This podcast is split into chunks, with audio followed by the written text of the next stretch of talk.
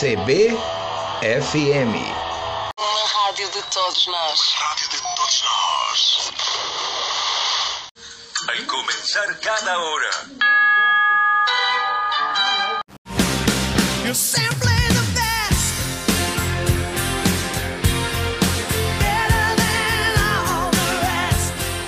A rainha do rock nasceu em 26 de novembro de 1939 na cidade de Brownsville, nos Estados Unidos. Nascida em uma família pobre e registrada como Anna May Bullock, ela foi abandonada pelos pais aos 15 anos. Trabalhou como empregada doméstica e foi cantar em boates para se sustentar. Foi assim que conheceu o músico Ike Turner. Ela pediu para ser backing vocal da banda dele e rapidamente se tornou cantora principal. Ike e Tina casaram em 1962, quando ela adotou o nome artístico.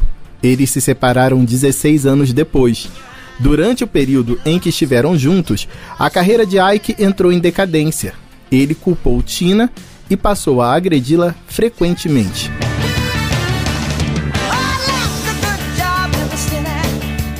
Um dia, em 1976, ela não aguentou e fugiu com 36 centavos e um cartão de crédito no bolso. No divórcio, concluído dois anos depois, Tina assumiu a responsabilidade por datas de shows perdidas ao longo do processo e, para manter o nome artístico, entregou a Ike todo o patrimônio, incluindo parte do estúdio de gravação, editoras e imóveis. Durante quase dois anos, ela recebeu vale-refeição e tocou em pequenos clubes para pagar dívidas. Com a ajuda de amigos como Dave Bowie, Tina Turner recomeçou do zero e conquistou oito Grammys, o principal prêmio da indústria fonográfica.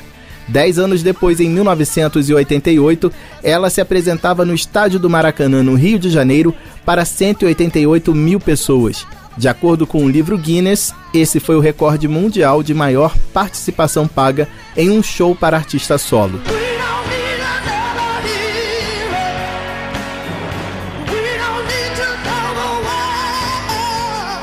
O ex-marido Ike Turner morreu em 2007 de overdose de cocaína.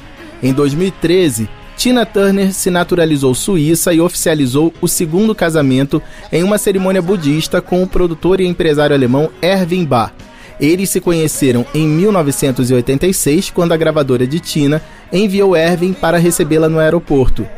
Parece história de filme, o que inclusive ela fez bastante, pelo menos para uma cantora. Tina Turner fez sete longas-metragens para o cinema, entre eles Mad Max Além da Cúpula do Trovão, de 1985. O visual dela nesse filme influenciou a cantora Gabi Amarantos, que no começo da carreira adotou um look com muito brilho, cabelo com volume, salto alto e uma maquiagem poderosa. A morte, aos 83 anos, morreu em paz após uma longa doença. We don't